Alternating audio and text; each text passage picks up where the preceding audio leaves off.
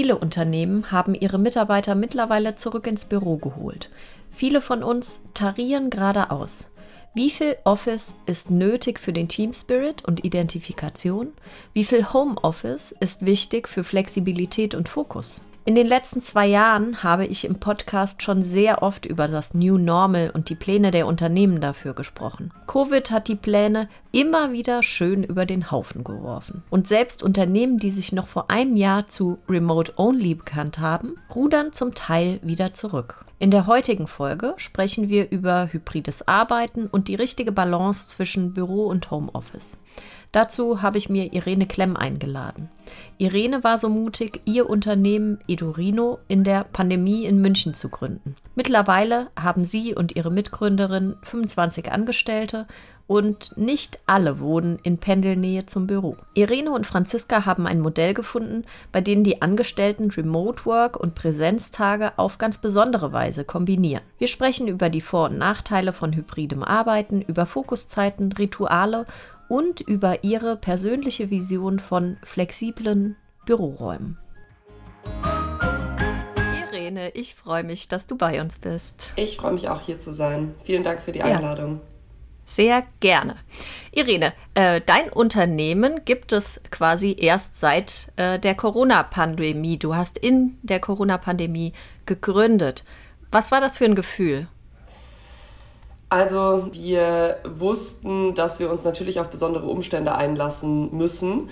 Auf der anderen Seite ist die Idee von Edorino, die ja auf digitales Lernen für Kinder ab dem Vorschulalter abzielt, auch so richtig stark erst ins Rollen gekommen wegen Corona. Das heißt, so ein bisschen ähm, hatte es auch für uns einen bestimmten Grundstein dadurch gelegt. Auf der anderen Seite hat es natürlich gerade für unsere Organisation schon vor Herausforderungen gestellt, beziehungsweise wir wussten, dass wir uns auf ein besonderes Setting einstellen müssen. Ja, wir sprechen heute äh, über dieses besondere Setting. Wir sprechen über das New Normal und äh, wir befinden uns jetzt gerade in diesen Wochen in so einer Zeit des Austarierens. Viele Unternehmen haben jetzt äh, wirklich ich glaube, zum dritten oder vierten Mal äh, ihre Regeln für das New Normal aufgestellt. Die Mitarbeiter kommen langsam zurück ins Büro.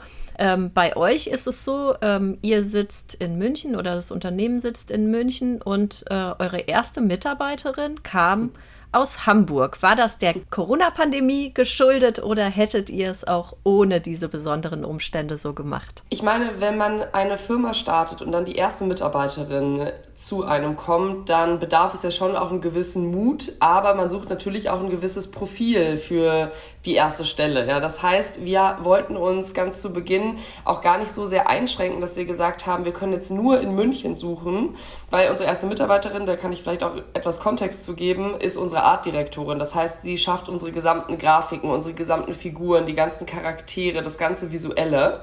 Und da wussten wir einfach, das muss sitzen. Und als wir dann Christina gefunden hatten, war eigentlich für uns sofort klar, dass wir eine Lösung finden müssen, die da drum herum passt und nicht Christina nach München bekommen müssen. Mhm. Und deswegen war das dann irgendwie ganz natürlich so der erste Schritt in die Richtung, dass wir ein man würde aus einer, ähm, aus einer traditionellen Firma sagen, New Normal schaffen müssen, aber das war ja einfach unser Normal vom Anfang an. Und das wussten wir eben durch Christina, dadurch, dass wir einfach sie gefunden haben und wussten, wir müssen sie im Unternehmen haben. Wie sieht denn jetzt eure Art zu arbeiten aus und was habt ihr vor? Also aktuell ist es so, dass wir ein hybrides Arbeitsmodell ähm, fahren, was bedeutet, dass eigentlich jeder remote arbeiten kann. Also alle unsere MitarbeiterInnen sind auf Deutschland verteilt. Und dann kommen sie alle sechs bis acht Wochen zu einer In-Persona-Woche in München zusammen. Und der Grund dafür ist, dass meine Mitgründerin und ich trotzdem für uns definiert haben, dass es gibt jetzt auch Remote-Only-Companies, Remote-First. Ich meine, es gibt ganz verschiedene Modelle. Und ähm, für uns ist aber diese persönliche Interaktion trotzdem noch ein sehr wichtiger Teil. Das heißt, wir merken sehr stark in dieser In-Persona-Woche, wo wir alle zusammenkommen, wo man dann auch mal einen Kaffee trinken kann, so ganz normale Gespräche auch mal führen kann an der Kaffeemaschine, die natürlich remote nicht wirklich nötig sind, wenn man immer jemanden anwählen muss ähm, merken wir, dass unsere Organisation davon dann auch wieder sehr lange zehrt. Also dass das eigentlich so eine sehr starke Verbindung aufbaut. Man spricht auch mal über andere Dinge als Arbeit und dann funktioniert danach auch wieder die Remote-Arbeit wesentlich besser. Hm. Und natürlich, da können wir aber im Detail jetzt auch gerne nochmal drüber sprechen, natürlich haben wir auch ganz viele Tools und Abläufe innerhalb der Woche, die uns natürlich in dieser Arbeitsweise unterstützen. Die interessieren mich total. Wir sind ja ein Praxis-Podcast, deshalb erzähl uns von deinen Tools. Erzähl, wie ihr die Arbeitszeit strukturiert und was ihr dafür tut, auch während dieser Remote- Zeit im Kontakt zu bleiben. Wir kommen ja sehr stark von der Produktseite, von dem Beginn der, ähm, der Entwicklung unserer Organisation, weil wir so ein innovatives Produkt mit Edurino schaffen, was es so auf dem Markt noch nicht gibt. Und unsere gesamte App-Produktion, die ja startet mit dem pädagogischen Konzept, dann die Übersetzung in die Lernspiele, was dann ein Game Design Department macht und dann wirklich Art, dann Development etc. Und wir, unsere, viel unserer Wochenstruktur kommt sehr stark von dieser Game Production. Das heißt, wir haben ganz klassisch äh, Sprints, in denen wir arbeiten. Wir hatten immer einwöchige Sprints sogar. Wir haben gerade umgestellt letzte Woche auf zweiwöchentliche äh, Sprints. Und viel davon geht auch einher in unsere Struktur. Das heißt, wir haben morgendliche Check-ins. Das heißt, wir sehen uns wirklich einmal am Tag auch alle zusammen als Team, sprechen ähm, ab, ob es irgendwo Interdependenzen gibt. Und am Montag und Freitag gibt es dann die Besonderheit. Am Montag haben wir so den Sprint ähm, Kickoff, eben wo man dann wirklich die ganze Wochenplanung noch einmal bespricht. Am Freitag dann das Sprint Planning, wo dann die nächste Woche besprochen wird oder jetzt eben die nächsten zwei Wochen. Und dann jeden Freitag haben wir danach noch so ein End of Week. Wenn ich ehrlich bin, haben wir da schon ein paar Mal das Format auch umgeschmissen, einfach was so am besten für uns funktioniert. Also eine ganze Zeit lang, als wir noch nicht so viele Leute waren, hat wöchentlich jemand was vorgestellt. Mhm ähm, einfach, wo, worauf man stolz ist in der Arbeit. Also das ist natürlich, wenn man so ein Produkt neu schafft, äh, sind das sehr, sehr, sehr schöne Dinge. Ja? Also das ist, kann dann ein grafisches Spiel sein, eine Animation sein oder auch wie ein Spiel programmiert wird oder wie das pädagogische Konzept aufgesetzt wird. Also solche Dinge werden dann vorgestellt der ganzen Organisation. Aber es hat immer äh, auch einen Zusammenhang zu eurem Produkt. Und genau. Und, ja. Okay. Genau, irgendwo zur, zur, mhm. äh, zur Arbeit. Genau. Es könnte auch sein, dass ich eine Meetingstruktur umgeändert habe und das mhm. ist mein Erfolg. Also das okay. muss jetzt nicht das Produkt an sich sein, aber schon irgendwo Idorino mhm. verbunden. Jetzt ist es so, dass alle vier Wochen meine Mitgründerin und ich auch so ein All Hands in diesem End of Week vorstellen, wo wir also auch über das Unternehmen informieren, über größere Meilensteine informieren, wo wir wirklich alle nochmal abholen und manchmal, ähm, was wir noch dazu haben, sind auch so, also bei uns kommen sehr viele aus der Gaming-Industrie, das heißt, unser Unternehmen spielt sehr gerne. Ja, also ich glaube, das ist sehr individuell natürlich auf das Unternehmen angepasst, aber deswegen haben wir auch ab und zu so, was ja viele haben, so Pub-Nights oder so, und das ist dann bei uns auch Gaming-Nights, also wo wir ah, dann ja. uns online treffen und spielen. Sag noch mal kurz, wie viele Mitarbeiter ihr seid. Das haben wir unseren äh, HörerInnen noch gar nicht verraten. Wie viel seid ihr jetzt und äh, wann habt ihr ges genau gestartet? Also genau gestartet, unser Gründungsdatum offiziell ist der ähm, 12.01.2021, also mhm. vor ähm, knapp anderthalb Jahren. Ähm, Franziska und ich haben Vollzeit Ende 2020 gestartet, also etwas über anderthalb Jahre. Und wir sind jetzt aktuell über 25 Leute. Zu Beginn der Corona-Pandemie gab es eine regelrechte Euphorie, die auch ähm, zum Teil aus den USA von den großen Tech-Unternehmen kam, die besagte, dass die Entkopplung von Leistung und Ort die Unternehmen sehr stark voranbringen wird, weil ja man nicht mehr ortsgebunden ist, wenn man zum Beispiel neue Mitarbeiter einstellt. Diese Euphorie ist jetzt so ein bisschen abgeebbt, würde ich sagen. Wie siehst du denn als junge Unternehmerin dieses Thema, also Entkopplung von Leistung und Raum? Also siehst du dein Unternehmen beispielsweise auch in Zukunft mit genau dieser Struktur und ist diese Struktur vielleicht auch so ein bisschen von der Größe abhängig? Also ich würde diese Frage ganz gerne aus einer menschlicheren Perspektive beantworten, weil ich sagen muss, dass, und das ist vielleicht auch so der erste Punkt dazu, natürlich hört sich das aus Firmenperspektive immer toll an und äh, Produktivität zu erhöhen. Natürlich gerade in den USA haben viele Mitarbeiter sehr lange ähm, Remote, ähm, Remoting-Wege, ja, also wenn du jetzt erstmal eine Stunde zur Arbeit fährst und diese zwei Stunden dir sparst, natürlich ist das erstmal ein Plus und auch für den, für den Mitarbeiter oder die Mitarbeiterin kann das natürlich eine Entlastung sein. Ich sehe aber trotzdem diesen Punkt, als wir mit Edorino gestartet haben oder als wir dann auch angefangen haben, das Team aufzubauen, kamen auch viele aus einer Organisation, die zu dem Zeitpunkt fully remote war. Mhm. Und wir hatten beispielsweise in München eben schon das Angebot, dass Mitarbeiter, also in dem Rahmen, wie es möglich war, oder dass man sich zumindest auch mal draußen getroffen hat, also dass man irgendeine menschliche Interaktion hatte in dieser Zeit. Und vielen tat es sehr gut. Also viele haben auch gesagt, sie können nicht mehr zu Hause sitzen. Sie, also das ist einfach zu viel, weil man darf ja auch nicht vergessen, dass das eigentlich eine, eine, eine, Situation ist, an die wir nicht gewöhnt waren. Also man war, wenn man ins Büro hingegangen ist und wieder weggegangen ist, war man gewöhnt, man hatte einen Arbeitsplatz und einen ähm, Platz zu Hause. Und plötzlich vermischt sich das ja alles viel stärker, was sicherlich Vorteile hat, aber ich glaube, man muss auch ein bisschen äh, vorsichtig sein, was das dann wirklich für die Mitarbeiter und Mitarbeiterinnen im Endeffekt bedeuten kann. Und ähm, auf deine zweite Frage, ob wir in Zukunft auch vorhaben, das so beizubehalten, äh, da von uns ein ganz klares Ja. Ich meine, ähm, wir haben das auch, wenn wir uns ausgetauscht haben mit anderen Startups, dann gab es Firmen, die sagen, ja, wir machen nur noch Remote und einmal im Jahr treffen wir uns für ein Wochenende, solche Modelle. Aber das hatte mich persönlich irgendwie immer so abgeschreckt, weil ich mir einfach nicht vorstellen könnte, dass man gar nicht mehr diesen Kontakt hat. Und auf der anderen Seite, jetzt haben wir die Struktur so aufgebaut und ich finde es auch, auch gut. Ich meine, wir haben bei uns im Unternehmen auch äh, viele kreative Berufsgruppen, wir haben viele ähm, Entwickler etc. Ja, da kann ich mir schon vorstellen, dass es auch mal angenehm ist, dann zu Hause in Ruhe zu arbeiten, statt irgendwie äh, mich die ganze Zeit am Telefon zu hören. ja. Also deswegen glaube ich auch, dass es da Vorteile hat, aber ich denke trotzdem, dieser persönliche Austausch muss bestehen bleiben. Und so hat sich das für uns eigentlich als ein sehr gutes Modell eingependelt. Und deswegen denke ich schon, dass wir das auch beibehalten werden und auch wenn die Organisation wächst. Vielleicht dazu auch zu der, zu der nächsten Frage, was natürlich schon auch für uns eine große Frage ist, die wir uns stellen. Wie organisieren wir das jetzt, wenn wir 50, wenn wir 100 Mitarbeiterinnen und Mitarbeiter haben? Und da haben wir noch keine definitive Antwort drauf, aber es gibt schon ein paar Richtungen, in die wir denken. Also beispielsweise, was wir von Firmen gehört haben, ist, dass es so Hubs gibt. Also dass man sagen würde, man hat jetzt einen Hub in München, einen Hub in Hamburg, einen Hub in Berlin, wenn das der Struktur entsprechen würde.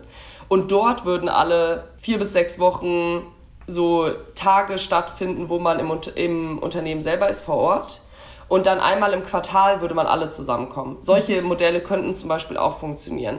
Aber an sich laufen wir aktuell sehr gut damit, mit diesem hybriden Modell, mit einer sehr intensiven Zeit dann zusammen, aber dann auch wieder getrennte Wege zu gehen weil natürlich viele, also wenn ähm, Mitarbeiterinnen oder Mitarbeiter jetzt zu uns ins Unternehmen kommen, haben die sich ja meistens auch schon so organisiert, dass ein gewisses hybrides Arbeitsmodell eigentlich auch in das Leben passt. Mit ja. Kindern, mit ja. anderen Umständen deswegen finde ich es eigentlich viel schöner, das so zu embracen, anstatt so zu sagen, nein, das muss jetzt anders sein und plötzlich müssen jetzt alle nach München kommen. Also ich glaube, das würde einfach zu Edorino nicht passen. Kannst du noch mal sagen, was in dieser Woche, wo ihr euch alle seht, was da anders ist, was da passiert? Also die Woche ist muss man eigentlich schon sagen, ist schon sehr unterschiedlich zu einer ganz normalen Arbeitswoche. Also mhm ähm, die Mitarbeiterinnen und Mitarbeiter reisen entweder Sonntagabend oder Montagmorgen, das ist jedem selber überlassen, an. Dadurch, dass wir natürlich gerade stark auch wachsen, ist auch jedes Mal jemand, ein neues Gesicht dabei. Das heißt, ähm, wir legen schon Wert darauf, dass man sich dann entweder Montagmittag oder spätestens Montagabend dann wirklich auch schon mit einem, mit einem Event sozusagen kennenlernt. Ähm, das heißt, wir schaffen auf der einen Seite einen sehr sozialen Rahmen in dieser Woche, also mit Angeboten eben auch wieder mit Spielnächten, also solche Dinge, ja, oder mhm. äh, mit Mittagessen gemeinsam und so weiter. Und inhaltlich ist es aber uns auch wichtig, dass wir beispielsweise nochmal unsere Werte, unsere ähm, Vision, Mission etc. durchgehen, dass wir dazu Workshops veranstalten, dass in den Teams selber Deep Dives stattfinden zu bestimmten Themen, die einfach in dem persönlichen Austausch nochmal mehr Mehrwert haben zu besprechen. Das heißt, es gibt eben auf der einen Seite wirklich diese soziale Komponente, der soziale Rahmen, der von uns geschaffen wird, und auf der anderen Seite aber auf inhaltlicher Ebene wird schon geschaut, dass besondere Themen besprochen werden können. Ihr trefft euch in euren Büroräumlichkeiten? Genau. Und darf ich mir das dann so vorstellen, dass die für drei Wochen einigermaßen verwaist sind und dann in einer Woche sich total füllen und da ganz viel los ist? Also aktuell haben wir den großen Vorteil, dass wir in München in dem Werk 1 sind. Das ist so eine Startup Community Hub, mhm.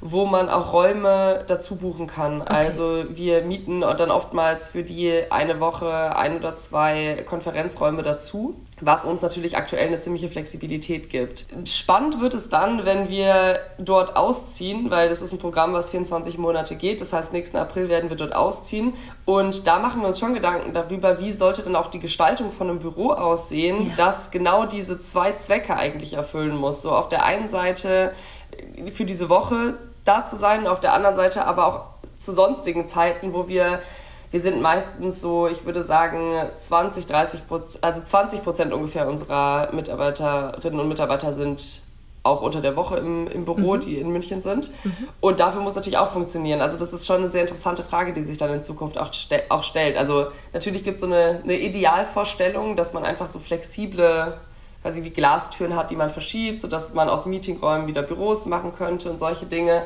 Nur wie das dann in der Realität gerade in München aussieht mit einem Büro, das werden wir natürlich noch sehen. Sind es auch äh, 20 bis 30 Prozent, die einen pendelfähigen Weg haben oder sind es deutlich mehr? Also einen pendelfähigen Weg in München zum Arbeitsplatz? Den würdest du definieren mit einer Zeitspanne von 45 Minuten oder? Ähm, eher 75 Minuten. Nee, das, das wären schon mehr bei mhm. uns. Also grundsätzlich sind schon ungefähr 60, 70 Prozent der Mitarbeiterinnen und Mitarbeiter in dem Umkreis von München. Ja. Nur dann ist es eben persönliche Präferenz. Klar. Ja, super spannend. Möchtest du deine Gedanken, was ihr dann für Ideen habt, wie, wie konkret eure Büroräume aussehen könnten nach den 24 Monaten, wenn ihr ausziehen müsst, äh, möchtest du die Gedanken teilen? Ja, also ich glaube, wenn ich mir ein Büro malen dürfte, dann würde ich ein, einen großen Raum sehen mit Glasabtrennungen, die dann auf der einen Seite Schall schützen, aber auf der anderen Seite auch eine gewisse Abtrennung ermöglichen und würde sehen, dass diese Glasabtrennungen aber flexibel sind. Sodass ich eben entweder, also wenn man sich das jetzt mal vorstellt, irgendwie der Raum wäre in zwei geteilt auf der, oder in, in drei geteilt und in der ganz rechten Spalte ähm, würde man dann zu normalen Zeiten hätte man alle Glastüren offen und das wäre einfach ein großer Meetingraum und zu den Zeiten, wenn dann mehr Mitarbeiterinnen und Mitarbeiter kommen, würde man das eben trennen, hätte flexible Möbelausstattung, die man dann auf diese Räume aufteilen könnte, sodass aber trotzdem so ein Gefühl von Gemeinschaft in allen Räumen herrscht, aber trotzdem man eine gewisse ja gerade Lautstärke, Lautstärke-Trennung hat und auch ähm, dadurch die, die Büroträume etwas auftrennen kann. Also ich denke, das wäre so meine Idealvorstellung, wenn ich mir ein Büro malen dürfte. Dass man trotzdem dieses Gefühl von Gemeinschaft hat, aber eben genug Flexibilität für alle Situationen. Ich drücke euch auf jeden Fall die Daumen, dass ihr, dass ihr dieses Büro finden werdet. Unabhängig davon, ob man remote arbeitet oder äh, analog in einem Raum zusammensitzt, ist das Wichtigste quasi, äh, gerade auch wenn sich das abwechselt und wenn das so variiert, die Kommunikation. Habt ihr bestimmte Regeln, die äh, für die Kommunikation gelten, die ihr für ganz wichtig empfindet, dass es alles auch in diesen drei Wochen beispielsweise Remote Work funktioniert? Oder wie schafft ihr es, dass da einfach eine Verbindung herrscht? Also die Verbindung herrscht bei uns, denke ich, schon einfach durch auch intensiven Austausch und Kommunikation. Mhm. Und dadurch, dass wir alle gezwungen sind zu kommunizieren, denke ich schon, dass das auch ein, ein, gutes Maß bei uns hat. Also was für Tools wir dafür verwenden, ist insbesondere Slack. Mhm. Und gerade für Slack haben wir schon recht klare Regeln definiert. Ja. Jeder, der sich mit Slack auskennt, weiß, dass beispielsweise, wenn Nachrichten einzeln geschrieben werden, das zu einem totalen Overflow führen kann und ein totales Chaos sein kann. Deswegen ist es bei uns schon so, diese Regel, eine Nachricht und dann ein Thread. Also das kann man sich für jeden, der nicht Slack kennt, ja vorstellen wie eine direkte Antwort nochmal auf diese Anfangsfrage, auf das Anfangsthema, sodass man dann eigentlich ziemlich guten Überblick über die einzelnen Themen hat. Mhm. Zusätzlich, weil gerade diese Remote-Arbeit in meiner Erfahrung dazu führen kann, dass man eben so immer online ist, immer da ist, immer präsent ist, was in der Zeitaufteilung in meiner Einschätzung nicht besonders effizient ist, haben wir auch die Regel, dass Slack so verwendet werden kann von jedem, dass man ähm, eigentlich in einem Zeitfenster von vier bis fünf Stunden antwortet. Mhm. Das heißt, dass sich jeder eben individuell auch einteilen kann. Ich bin jetzt zwei, drei Stunden, ich nenne das im Tunnel, also mhm. konzentriert bei einer Aufgabe. Mhm und dann kann ich die Fragen wieder beantworten. Mhm. Außer, es gibt immer eine Ausnahme, wenn ich wirklich abhängig bin. Also ich kann nicht mehr weiterarbeiten, ohne dass ich eine Antwort von dir bekomme. In dem Fall wird angerufen. Ja. Okay. Und wenn man sich das dann in der Realität anschaut, dann ist es nicht besonders häufig, sodass mhm. diese Regel schon hilft, dass nicht jemand das Gefühl hat, er muss immer da sein. Wir äh, brauchen ja für unsere sehr komplexen Aufgaben heutzutage wirklich äh, Fokuszeit.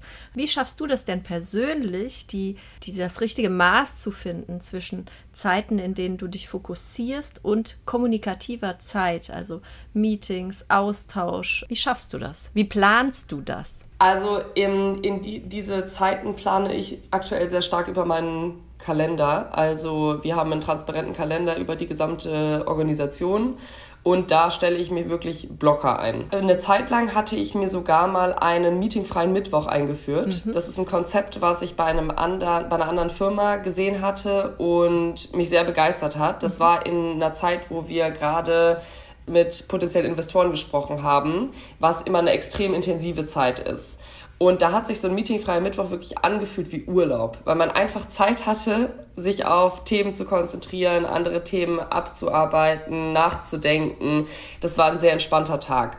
Und ähm, aktuell bin ich aber etwas von einem kompletten Tag abge abgewichen, aber habe trotzdem eben Blocker wirklich in meinem Kalender. Also eigentlich versuche ich mir vormittags und nachmittags zwei Stunden Fokuszeit zu blocken. Natürlich es kann noch mal was dazwischen kommen, aber grundsätzlich funktioniert es eigentlich schon recht gut. Und was ich auch als sehr wichtig empfinde, ist diese Fokuszeit dann nicht für mich jetzt als Gründerin auf 16 bis 18 Uhr oder auf 20 bis 22 Uhr zu legen, weil das bei meinem persönlichen Biorhythmus meistens nicht die produktivste Zeit von mir selber ist, sondern wirklich darauf zu achten, dass das auch ähm, übereinander liegt mit meinen produktiven Zeiten, also wirklich am, am Morgen oder am Vormittag ist und eben am frühen Nachmittag. Ja, äh, meetingfreier Mittwoch äh, finde ich äh, spannend. Wir haben äh, gestern ein äh, Online-Event gehabt, in dem es genau darum ging.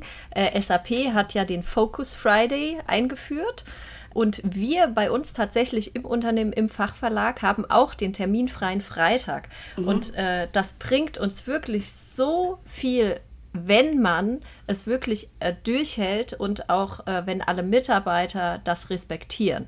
Ja, super, super spannend. Irene, ich danke dir, wünsche dir ganz viel Erfolg und schön, dass du bei uns warst. Vielen Dank. Das hat äh, Spaß gemacht, darüber zu sprechen. Und ich bin sehr gespannt, wo sich der Trend mit New Work und verschiedenen Arbeitssituationen wirklich hin entwickeln wird. Und ich glaube, dass das Wichtigste, um da jetzt so ein bisschen resümieren zu dürfen, ist da auch wirklich flexibel zu bleiben und äh, dass es natürlich auch immer eine sehr individuelle Entscheidung mit der, dem mit der Organisation ist. Und deswegen mal schauen, wie es ist, wenn wir in einem Jahr wieder sprechen. Richtig. Und vielleicht können wir dann darüber sprechen, schon in einem Jahr, vielleicht auch ein bisschen später, wie das Metaverse unsere Zusammenarbeit nochmal verändern kann. Sehr spannend. Ja. Vielen Dank, Annette. Danke dir.